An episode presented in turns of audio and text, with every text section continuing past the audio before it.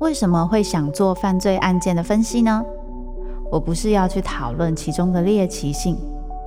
这些犯下重大刑案的人，他们可能就是我们身边都会出现的一般人，只是因为发生了一系列的无法承受之重，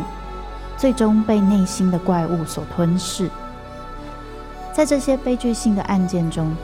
你可以看见人性与心理的辗转坠落或求生，与你我都可能经历的深渊。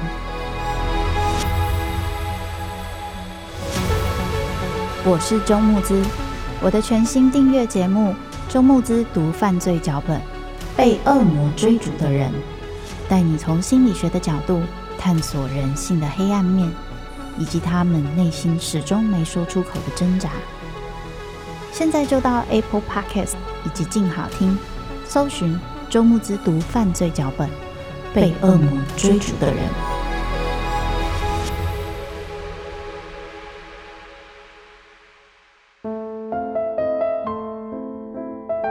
被遗弃的，寻找爱的，想回家的人。每个人生脚本背后，都有他没说出口的伤痕。周慕姿读灵魂脚本。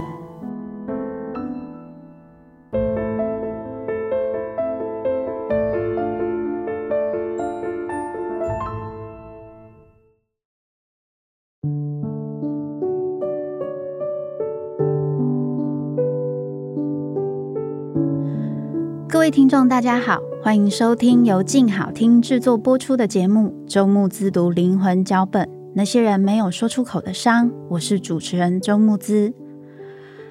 很快的又来到了第二季，在我们第一季谈了一些关于作家的灵魂脚本之后，第二季想带给大家什么呢？关于第二季的主题，我想跟大家分享的是关于动画以及儿童奇幻文学文本的一些介绍。会讲动画跟漫画，是因为其实我从小是一个非常喜欢看漫画的人，而动画我的印象很深刻，是在我呃小学五六年级的时候，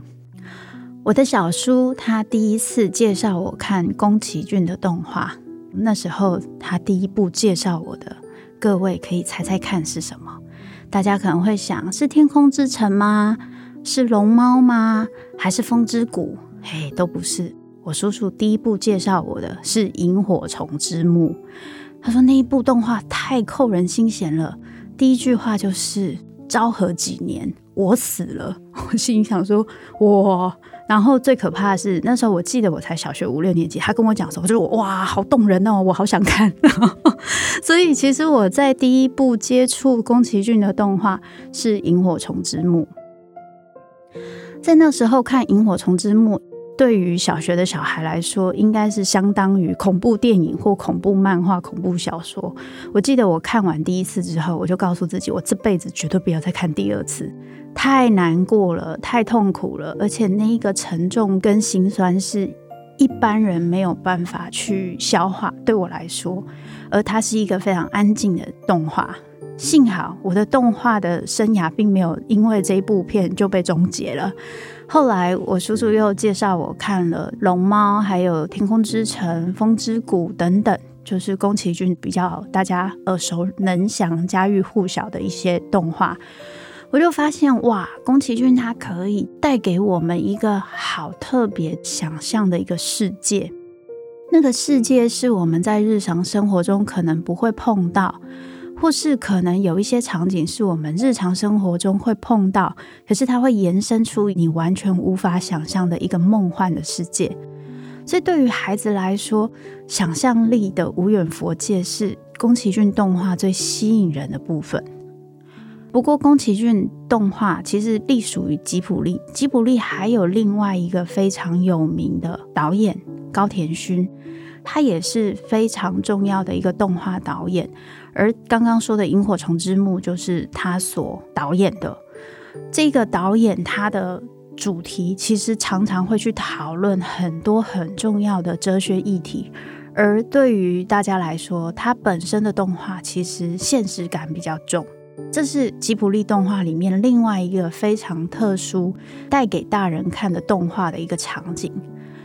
动画文本跟儿童奇幻文学的文本有一个很大的特色，就是它会帮助我们去重新思考自己的生活，还有因为里面的议题而会想到一些关于自己有点难度过的一些难关，甚至你会从里面的角色看到了一些创伤，而回到自己身上想着这些创伤，如果是我，我怎么度过？或者是因为你有经过同样的创伤而觉得被安慰，甚至得到共鸣。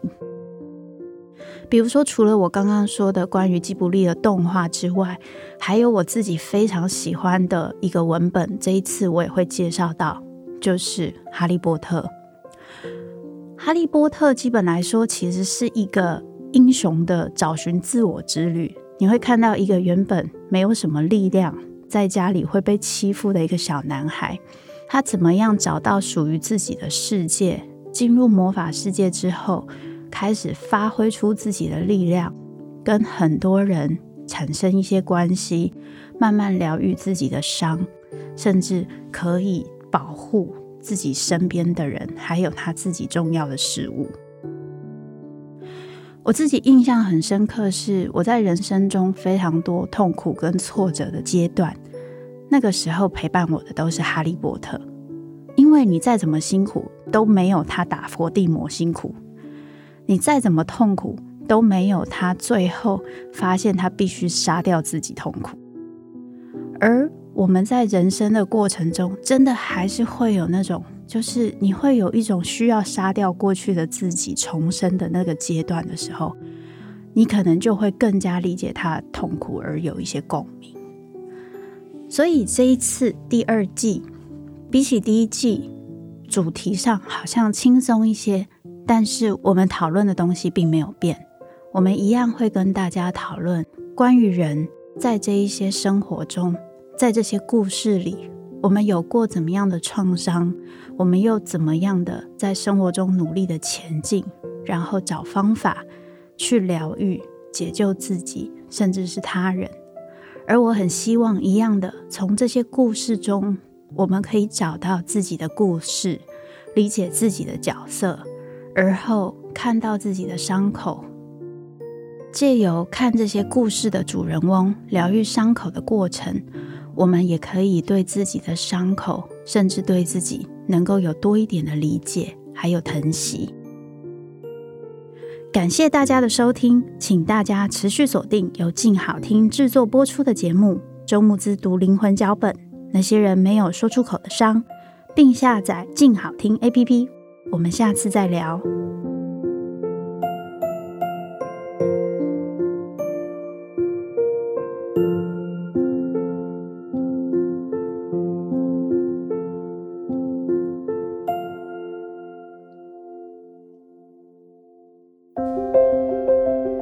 想听、爱听，就在静好听。